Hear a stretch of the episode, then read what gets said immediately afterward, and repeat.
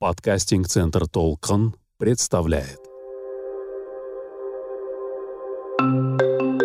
Всем привет, добро пожаловать, это Химкаст. Мы здесь говорим о скрытых, опасных химических веществах, которые нас окружают. Ведущий этого подкаста я, Ильдар Кудайбергенов. И Салтанат Баешева. Эксперт проекта ПРООН в Казахстане. И сегодня у нас продолжение второго эпизода. О какой теме мы сегодня будем говорить? В большей части будем говорить о пластике. Это, казалось бы, такая огромная проблема, но именно почему это опасно и как с этим жить, мы сегодня и поговорим. И в гостях сегодня у нас Ольга Спиранская. Снова Ольга да. Спиранская. Вообще у меня мысль такая, ей нужен свой подкаст отдельный. Абсолютно верно, да. Потому что в двух эпизодах да, не да, уместить... Да. Причем регулярно выпускаемые эпизоды. Да-да-да. Не, не уместить всего, что она знает. Да, и... да, да. Это абсолютно точно. Я думаю, что, возможно, наш вот этот подкаст, он станет началом для ее дальнейшей деятельности. Есть такая идея, да, если вы думаете, что это классная идея, дайте нам знать, и мы уже будем очень-очень серьезно рассматривать этот э, вариант. Итак, встречайте Ольга Спиранская. А, есть оценки, что через несколько лет в океане будет больше пластика, чем рыбы потому что отходы пластика, с ними тоже надо что-то делать. Часто они оказываются в океане и в разном виде, в том числе в, составе, в виде микропластика. Одна из существенных а, проблем заключается в том, что в пластике активно используется более 140 химических веществ, опасных для здоровья человека. То есть эти вещества, они придают пластику разные функции. Например, делают его более мягким или твердым, гибким, а, прочным, прозрачным, огнестойким. То есть придают ему те а, свойства, за которые мы, собственно говоря, ценим. Ну, например, добавки используются в пластике в качестве стабилизатора ультрафиолета или пластификаторов, красителей, растворителей. То есть огромное число вот этих вот добавок делают а, пластик а, тем материалом, к которому мы привыкли и которым мы постоянно пользуемся. Но а, в результате вот использования этих добавок многие товары из пластика, которыми мы пользуемся в том числе и каждый день, да, и дома, и везде, подвергают нас воздействию вот этих токсичных добавок, и причем не одной добавки, а целого коктейля вот этих вредных химических веществ, в том числе тех э, веществ, которые нарушают работу эндокринной системы. И при этом вот воздействие этих веществ, оно может происходить в течение всего жизненного цикла вот этих пластиковых изделий. То есть от процесса их изготовления, то есть когда непосредственно эти вещества добавляются в исходный материал, и тогда воздействию этих э, токсичных веществ подвергаются в первую очередь рабочие предприятия. Да? До того момента, как товары из пластика, с ними начинают контактировать потребители, и тогда эти вещества воздействуют уже на здоровье потребителей, Потом достаточно быстро пластиковый товар превращается в отход, и а, дальше, что бы с ним ни происходило, будь то переработка или будь то просто утилизация отходов на свалках или сжигание, опять же, все эти химические вещества, они продолжают свой такой, такой токсичную работу, да, отравляя все вокруг, и окружающую среду, и здоровье людей. То есть даже когда мы как бы безопасно выбрасываем вроде бы эти товары на на помойку, да, они оказываются на свалках, то вот эти токсичные добавки, они из отходов пластика, они выделяются в окружающую среду. То есть они не содержатся внутри товара, да, а они выходят из этого товара, попадают а, а, из этих отходов уже тогда, да, попадают в окружающую среду, включая вот воздух, почву, оттуда подземные воды. То есть вот такое отравление этими веществами, оно происходит постоянно. Вот, но э, пластик, он же начинает э, приносить свой вред только при нагревании, правильно же? При обычном использовании он нейтрален. Ну вот, к сожалению, нет. К сожалению, нет. Потому что э, вот те вещества, о которых я сказала, то есть вот э, химические добавки, которые в том числе и э, представляют собой вещества, нарушающие работу эндокринной системы, они как бы не связаны внутри с пластиком, химически не связаны. То есть они выделяются на его поверхности и оттуда попадают и в организм человека, и в окружающую среду. А вот, то есть, э, например, когда ребенок сосет ту же пластиковую игрушку или грызет ее, да, а вот, то эти вещества попадают к нему в организм. Вот. И, собственно говоря, ну, можно спросить, да, вот, чем опасны эти вещества, которые нарушают работу эндокринной системы и которые присутствуют в пластике. Ага, видимо, они сбивают гормональный фон, да, в организме человека, который именно отвечает за нормальную работу эндокринной системы. Да, то есть они могут вызывать а, модификацию ДНК. Угу. И а, вот, эти, вот эта модификация, она имеет такое последствие а, для нескольких поколений. То есть это реально а, очень опасно. То есть проблемы со здоровьем, например, у ребенка, пока он маленький, да, и пока он становится потом родителем или бабушкой, дедушкой, то а, проблемы, вызванные воздействием вот этих вот эндокринных разрушителей, так называемых, они могут передаваться по наследству последующим поколениям. И вот это очень опасно. А, вот, например, они могут а, а, препятствовать регулированию инсулина в организме, да, что приводит к развитию диабета или ухудшению диабета. То есть это достаточно вот такая серьезная проблема, а, эти вещества реально могут приводить к врожденным дефектам, к дефектам развития, к другим заболеваниям. В общем, такая достаточно серьезная э, проблема, которой на мировом уровне уделяется очень много внимания. Вот, но, к сожалению, в странах Восточной Европы, Кавказа, Центральной Азии пока эти проблемы стоят еще на очень зачаточном уровне. Да, несмотря на то, что вот эти вещества, вызывающие эндокринные заболевания, они уже обнаружены почти у всех да, людей. Да, их очень много, этих заболеваний. И одна из причин а, – это вот как раз вот эти вот а, токсичные химические вещества, которые присутствуют в окружающей среде, они присутствуют как синтетические, а, ну то есть как сделанные человеком эти вещества, и они присутствуют и в воде, и в воздухе, и в почве, и в продуктах питания, и, как мы в прошлый раз говорили, эти вещества присутствуют и в нашей одежде, и в тех товарах, которыми мы пользуемся постоянно, в первую очередь в пластике. Вот, поэтому очень важно их а, регулировать на государственном уровне, то есть разрабатывать соответствующие законы. Да? А с точки зрения потребителей, потребителю важно ставить эти проблемы перед правительством, да? перед своим правительством, перед теми министерствами, которые отвечают за качество товаров, вот, чтобы начать с того, чтобы информация о присутствии этих товар, а, химических веществ в потребительских товарах, она стала бы известна потребителю, чтобы он о них знал. Потому что вот мы в прошлый раз с вами говорили о том, что на маркировке товаров перечень химических, опасных химических веществ, которые в нем могут присутствовать, очень ограниченный. Да, очень ограничен этот угу. список, да. Вот. И если мы говорим о веществах, нарушающих работу эндокринной системы, то вы, естественно, их не увидите а, в, на маркировке товаров. Да?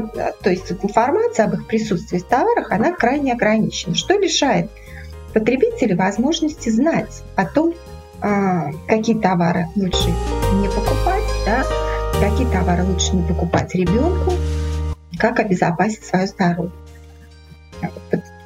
Вот, потому что э, существуют, естественно, и альтернативные вещества, менее опасные и э, нехимические альтернативы вот этим э, веществам. Но если ты не знаешь, что токсичные вещества присутствуют в твоем товаре, то, соответственно, ты и не можешь а, принимать никакие решения относительно покупки, покупать этот товар или нет. Вот. Но если что касается вот примеров таких а, веществ, ну, самый такой известный пример – это фталат. Ну, вот, то есть фталаты, ну, мы все слышали о, об этом, да. Фталаты – это вещества, которые известно, что они негативно влияют на эндокринную систему и очень неблагоприятно сказываются на развитии э, э, человека и могут приводить к необратимым неврологическим и иммунным последствиям. И при этом эксперты считают, что эти вещества не особенно опасны именно для детей. Вот. И как раз а, в пластмассе фталаты используются в первую очередь для сохранения прочности пластмассы. И в то же время они повышают их гибкость. То есть вот когда мы видим пластиковую игрушку, которую можно согнуть, она можно мять руками, да, она становится как бы теплой немножко. То есть то, что дети любят, то с стопроцентной вероятностью эти игрушки содержат фталат. Вот. И опасность их еще и в том, что эти фталаты выщелачиваются из готовых товаров.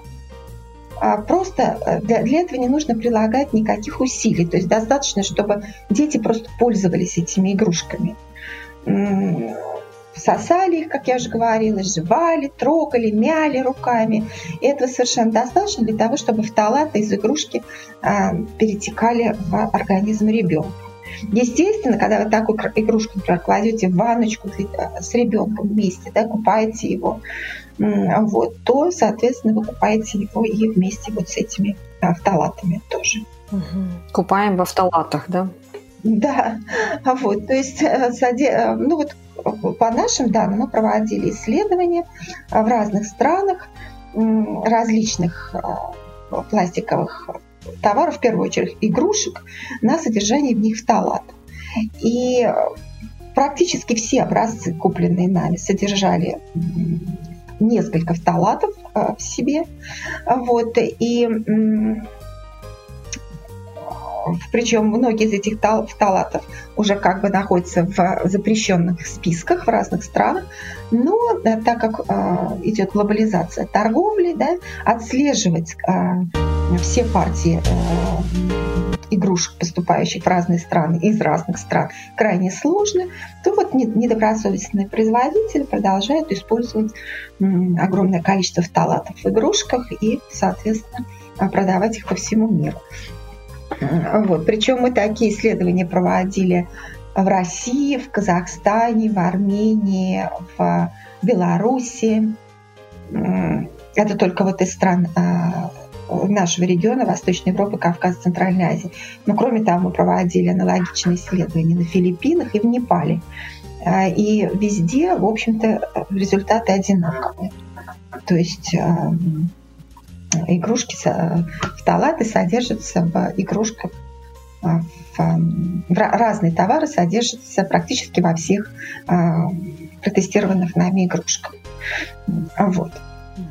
А вот что насчет биопластика? Вот последние, наверное, лет 10-15 а, появляются сообщения о том, что да, появляется такой биоразлагаемый пластик, который разлагается под э, воздействием работы бактерий, который синтезируется из крахмала. Неужели вот он такой абсолютно безопасный? А, вы знаете, ну, э, надо сказать, что вообще э, биоразлагаемый пластик, они действительно продвигаются как более экологичнее, чем традиционный пластик, да? но они содержат э, те же химические добавки, как и обычные полимеры, и которые также обладают разрушающими эндокринными действиями.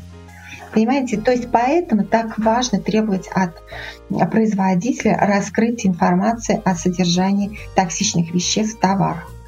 Потому что вы никогда не будете досконально знать, что э, есть в той продукции, которую вы покупаете. Биоразлагаемый, он просто разлагается э, быстрее в окружающей среде, и все. Угу. А по свойствам он такой же. Угу. Да, то есть это не значит, что э, в окружающую среду не попадают токсичные вещества. Совершенно нет. Дело в том, что вот тут тоже потребитель, а, ну, как бы, грубо говоря, вводит за нос, потому что ему пишут биоразлагаемый пластик. Для обычного потребителя это значит, вот ты его выбросил, ну, грубо говоря, в лес, да, он там разложится в себе и, и исчезнет. Вот это не так, вот это не так. А дело в том, что биоразлагаемый пластик, чтобы его ликвидировать, или там компостируемый пластик, да, а пластик для компоста, да, его то совершенно недостаточно просто выбросить э, в яму и все. Там, видимо, нужно создать какие-то специальные условия. Да, нужны, да, совершенно верно, нужны определенные условия, промышленные условия, чтобы добиться реального разложения вот этого пластика или превращения его в компост. Поэтому а вот если мы просто выбрасываем такой так называемый компостируемый пластик да, или биоразлагаемый пластик у себя, грубо говоря, на огороде, то он там и будет лежать а, достаточно длительное время, и, в общем, ничего с ним происходить не будет, он потеряет внешний вид. Понимаете, и были такие случаи, когда вот эти биоразлагаемые, так называемые биоразлагаемые пакеты, ими можно было пользоваться достаточно долго. Да, то есть так же, как и обычными пакетами. Да, они биоразлагаемые, но при определенных условиях. Угу. То есть это, как можно сказать, своего рода такой рекламный ход, да? Во многом да, конечно. Угу. Конечно, во многом это просто рекламный ход. А вот что касается игрушек, да, вот как, э, как можно, собственно говоря, избежать да, покупки игрушки стопроцентно содержащие фталаты, но это в первую очередь мягкие пластиковые игрушки, с, э, на маркировке которых написано ПВХ, да, или PVC, или винил, да, или есть треугольнички цифра 3. А, ну, вы знаете, да, что часто такая маркировка на пластике, да, такой треугольничек, угу. стрелочка. Показывающая вид пластика, да. Да, да, то есть вот если ставить цифра 3, а, то это 100% а, товар, сделанный из ПВХ, и 100% в нем будут содержаться фталаты. Вот, то есть надо очень следить за тем, какой пластик вы покупаете ребенку. Я бы избегала мягкий пластик, пластик с запахом, безусловно, нет. Очень яркий. А, да, да, конечно. И с маркировкой вот 3 э, а, и 7. Да? 7 – это поликарбонат. Таком поликарбонатном пластике с большой вероятностью могут содержаться еще одно вещество, нарушающее работу эндокринной системы. Это бисфенол А. Он часто маркируется как BPA или BPA на таком пластике. Это тоже очень опасное вещество. Мы много говорили о нем, по-моему, в первом подкасте. Да? А вот, то есть э, в пластике из поликарбоната, а этот пластик используется а, в питьевых контейнерах, часто в контейнерах вообще в пищевых, для пищевых продуктов, да, и в бутылках для воды. Вот есть э, в треугольничке э, цифра 7 и буквочки PC, PS, то это поликарбонатный пластик. И если на нем специально не написано, что не содержит бисфенол, то э, с большой вероятностью такой пластик именно содержит бисфенол А.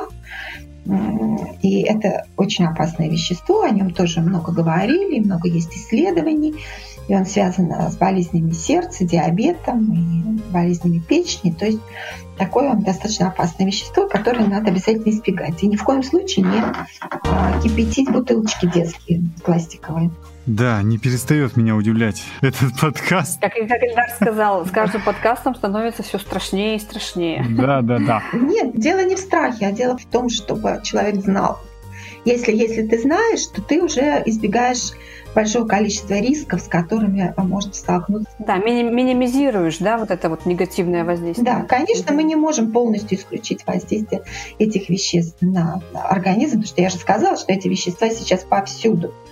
Да, они не только связаны с пластиком, они связаны с промышленными выбросами, в том числе да, с выбросами автомобилей и так далее. Поэтому мы не можем жить в вакууме, но специально подвергать себя риску воздействия этих вещей, просто покупая Э, товары и принося их себе в дом, вот такой риск можно миним снизить. Может быть, не полностью исключить, но снизить, по крайней. Можете нам рассказать немного о переработке пластика? Возможно ли до конца переработать его так, чтобы он стал безопасен? А, значит, по поводу переработки пластика. А, дело в том, что это как бы ошибочное мнение, что если мы переработаем пластик, то вот эти гранулы, они становятся безопасными. Да? Э, как бы вторичное сырье, да? А, вторичное сырье, из которого опять же будет делаться пластик, вот это сырье уже безопасно. Это совершенно не так. А проблема в том, что вот эти химические добавки в пластике, в изначальном пластике, да, они точно так же переходят в гранулы, пластиковые гранулы. А, и гранулы уже содержат в себе токсичные добавки, которые содержались в изначальном, в изначальном товаре. И потом эти гранулы используются на производство, опять же, пластика, куда опять же добавляются э, новые химические вещества для придания определенных свойств соответствующему пластиковому товару. То есть переработка пластика, она эти токсичные вещества из пластика не убирает. И в этом вот очень серьезная проблема, она тоже ставится на международном уровне. Да. Сейчас э, страны говорят о так называемой циркулярной экономике. Да, то есть экономики замкнутого э, цикла, когда минимизируется добыча природных ресурсов, а отходы перерабатываются в новые товары, да, в сырье для новых товаров. И это как бы замечательно, это действительно очень важно, и этому огромное внимание уделяется сейчас. Но важно понимать, что вот эта циркулярная экономика, она имеет смысл только в том случае, если товары, которые отправляются на переработку, не содержат токсичные вещества. А, или, э, и это необходимо знать и самим переработчикам, потому что, чтобы они использовали соответствующие технологии при переработке э, этих товаров. Но если информация на товаре отсутствует о том, э, какие химические существа в нем есть, то, соответственно, нарушается весь смысл вот этой циркулярной экономики, потому что она становится грязная экономика замкнутого цикла. То есть она приводит к тому, что токсичные химические вещества, они постоянно циркулируют и никуда не исчезают. Понимаете, они переходят из новых товаров, из старых товаров в новые. Вот это очень серьезная проблема. Вот, потому что пластик, он перерабатывается разными способами, в первую очередь механическая переработка.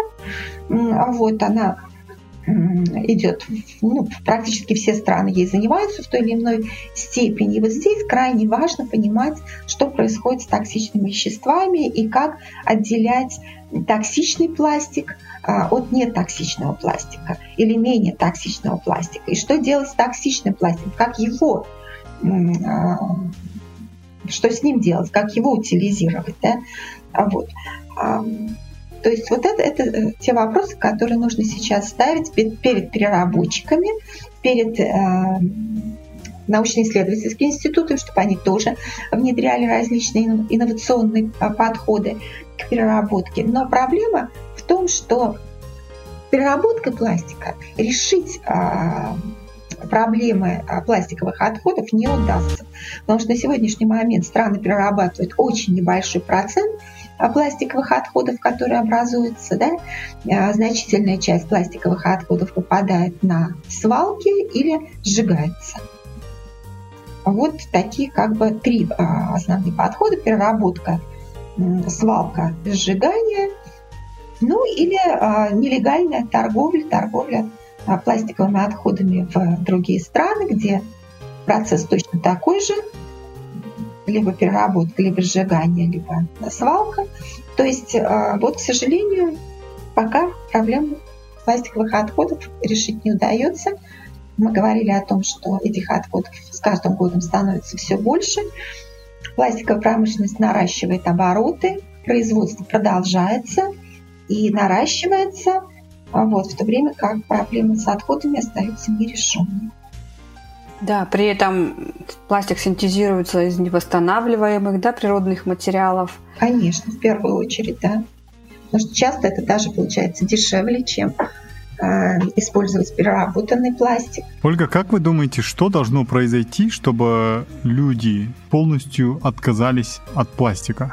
Ну, понимаете, пластик, в общем, вошел прочно в нашу жизнь относительно недавно.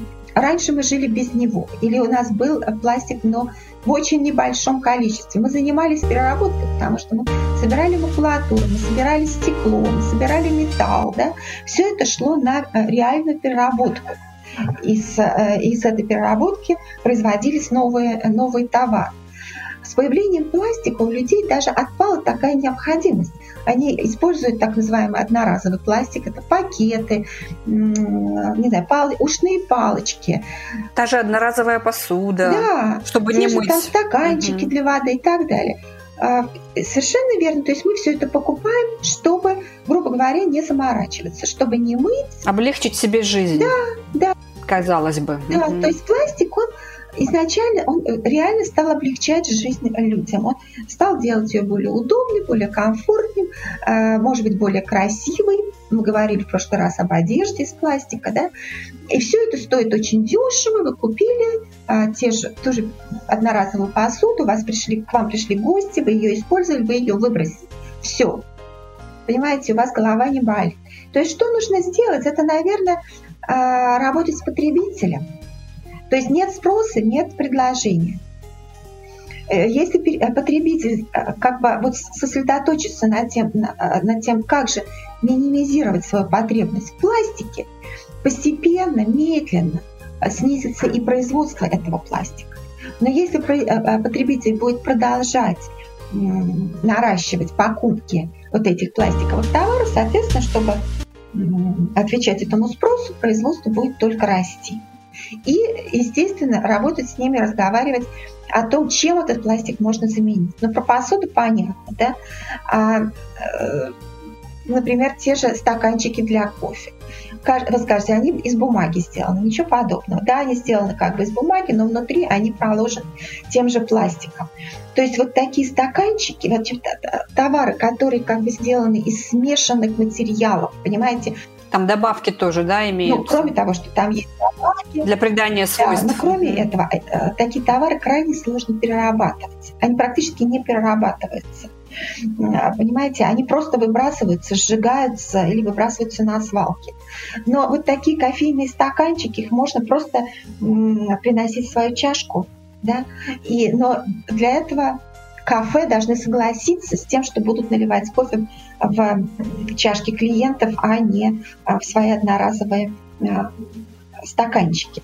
Понимаете, то есть это должна вестись работа и с вот сектором обслуги, грубо говоря, да, то есть вот с ресторанами, с кафе, чтобы они перестали использовать одноразовую посуду а, в своей работе. И это уже будет очень большой вклад по снижению вот образования отходов одноразового пластика. Потому что одноразовый пластик, он вообще не предназначен для переработки. Практически он нигде не перерабатывается ни в каких странах. И это связано именно ну вот, и с тем, что я говорила, что используются разные виды пластика в одном товаре, а, с тем, что часто эти одноразовые а, пластиковые товары, они маленького размера, что тоже затрудняет их переработку. Ну, например, вот если вы посмотрите на кофейные капсулы. А, наверняка вы ну, видели, да, что во многих кафе или, ну, или даже часто у людей дома используются такие кофейные машины, а, куда вставляются такие капсулы с кофе. И вот эти капсулы, они, во-первых, такие машины очень дорогие, сами по себе капсулы тоже дорогие, но как бы это считается очень удобно. Да? Ты пришел, ты положил вот эту капсулу, а, в кофейную машину, закрыл, и все, у тебя тут же кофе. А вот эта капсула, практически это, это все уже, это, то есть это сразу же отход, и отход, который невозможно переработать. То есть эти капсулы, они сразу же идут на свалки или на сжигание. Понимаете, насколько э, существенна необходимость вот таких капсул по сравнению с обычным кофе, который ты можешь засыпать Э, в другую кофейную машину, да, и по качеству у тебя получится такой же кофе, да. То есть это работа с потребителем. В первую очередь это работа с производителями, чтобы и они переориентировали свое производство на товары более длительного потребления, товары, которые можно которые можно использовать долго или которые можно легко переработать в новый товар, да, и которые будут безопасны для потребителя. Но эта работа вот, требует достаточно серьезных усилий. Вы знаете, вот мне кажется, вот проблема, связанная вообще вот с возрастающими объемами отхода, наверное, заключается в том, что это вот как изменение климата, да, вот все об этом говорят, но мы его особо не замечаем, не видим. Также и вот эти горы отходов, то есть мы закинули в мусорный бак и все, мы эти отходы больше не видим. Тут, тут, наверное, надо вопрос решать, чтобы повышать осведомленность населения, да, показывать, какие могут быть дальнейшие последствия. Да, совершенно верно. А, надо работать с детского сада, в школьные а, программы. Я бы, например, ввела обязательно экскурсии, как ни странно, на свалке отходов. Да, да, это, кстати, впечатляющие бывают зрелища. Да, это, это впечатляет, потому что пока ты сам не увидишь, что же такое свалка отходов, реально, реально, что это такое, а, то, в общем-то, что бы тебе ни говорили со стороны, это не будет иметь такого впечатления. Потому что это, это реально даже управляемая свалка, даже та свалка, которая как бы ну, считается прогрессивной, да, то есть где ведутся работы, где Оснащенная там, да, Оснащенная там... свалка, да, это все равно огромный технологический объект, куда постоянно поступают грузовики и с отходами, да, в наших странах. Эти отходы до сих пор не сепарируются, да, или а, этот процесс идет крайне слабо, это значит просто все отходы, которые образуются у нас дома, а, все сваливается в один котел, да, в одну машину вывозится на свалке, и это впечатляет, понимаете? И вот тогда человек, может быть, задумается. Вот. И такие экскурсии нужно проводить на разных этапах школь, школьных, э, школьных лет, то есть от, от младших классов средних и э, старших классов. Угу. И чтобы э, реально показывать, какая работа ведется, да, с какой проблемой сталкиваются э, люди, которые работают с пластиковыми, э, вообще с отходами с пластиковыми отходами в частности. Мне бы еще хотелось с вами немного поговорить о микропластике. Вот эта проблема, которая я вот лично я, хотя я вот уже в сфере экологии работаю много лет, впервые услышала этот термин и вообще эту проблему буквально год назад то, что это на самом деле проблема, она как тоже невидимая, да, поскольку он образуется и в океане, да, и вот эти мелкие частички, они являются как адсорбентов токсичных веществ и а, могут незаметно быть поглощены там рыбами, да, различными животными, и затем также по пищевой цепочке добираются, опять же, до человека.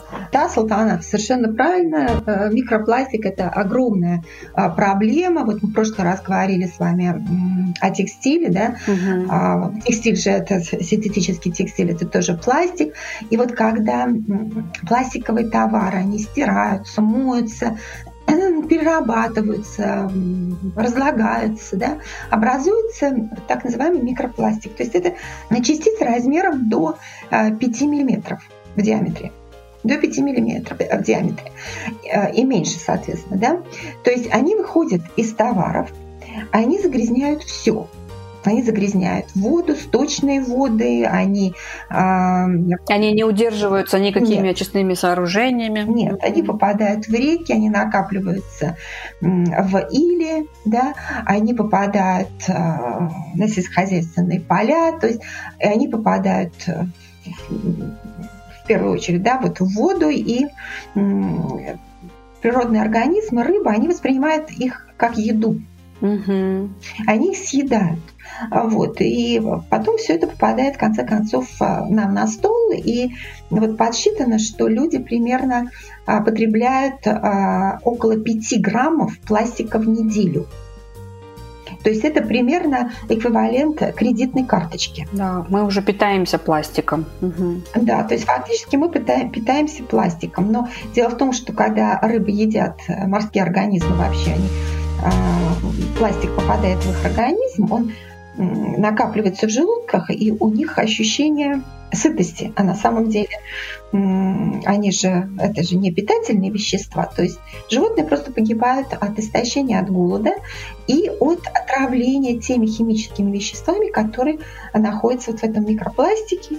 И вы совершенно правильно сказали, микропластик, он как адсорбент, то есть он притягивает к себе токсичные химические вещества и э, животные отравляются от эти, этими химическими веществами, когда э, съедают э, вот этот пластик.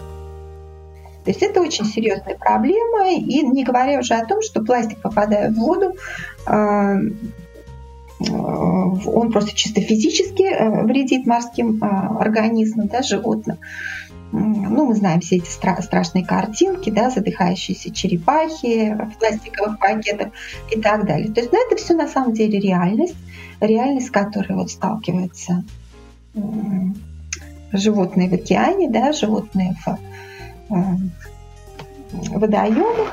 Вот. Ну и человек непосредственно тоже. То есть это как бы как бумеранг, понимаете? Мы производим пластика больше, мы используем его больше, но он возвращается к нам обратно.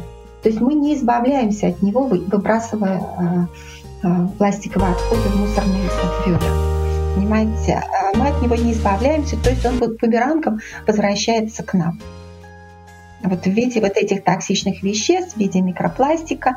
То есть здесь мы опять же возвращаемся назад к а, потреблению, к вопросам потребления, вопросам производства этого пластика. Ольга, а вот э, такая вот у нас очень популярная в Казахстане посуда, вот и все говорят, вот особенно дистрибьюторы, что это абсолютно экологичный пластик, что он абсолютно безвредный, что он высококачественный. Но я так поняла после нашего разговора, что да, он может быть и лучше, чем другие, да, какие-то виды пластиков, но он, тем не менее, не перестает быть пластиком с различными токсичными добавками, да, которые ему дают все эти свойства. Конечно. То есть, если это пластиковая посуда, вы не слушайте производителей, потому что и, и дистрибьюторов, потому что их задача продать.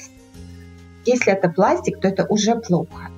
И э, если они вам не могут предоставить информацию о том, какие химические вещества, какие химические добавки существуют вот в, этом, а, в этой посуде, то вы не можете а, просто верить им на слово что этот пластик безопасен. Но на чем они основываются, говоря это? Безопасен с точки зрения чего? Ну, Ольга, большое вам спасибо за очередную порцию такой полезной, важной информации. Отрезвляющей информации, я бы сказал. Да, свежим взглядом теперь посмотрим на свою квартиру, на свою кухню, на... переберем все игрушки. Замечательно. Спасибо вам. Вот такой эпизод получился, и мне кажется, он получился очень-очень информативным. Я это все не знал про тот же бренд посуды пластиковой, который у нас прям вообще сейчас на пике популярности уже много лет. И именно после записи этого эпизода сообщил жене, а, то, что говорят, это скорее маркетинг, чем правда да. Отказались ли вы от этой посуды? Смотрите, мы отказались от покупки дальнейшего, но пользоваться продолжаем. Угу. И я не, я не думаю, что мы в ближайшее время откажемся от него. Если так говорить, она удобная. Но как бы мы будем пользоваться, но не для горячих блюд. Да, и особенно не ставить микроволновку, конечно. Смотрите, у меня, у меня изначально была логика такая, типа, это испортит пластик. То есть не, не загрязнит еду, да? Нет, нет, нет. Э, логика такая была. А теперь уже оно поменялось. Я продолжаю не ставить, но потому что это вредно. Угу. Вот, и как бы... То есть после этих подкастов у вас стало более осознанное отношение? Абсолютно. На этом заканчиваем. В студии был я, Эльдар Кутайбергенов. И Салтанат Баешева. Всем пока, до следующего эпизода. Записано и обработано в подкастинг-центре «Толкан».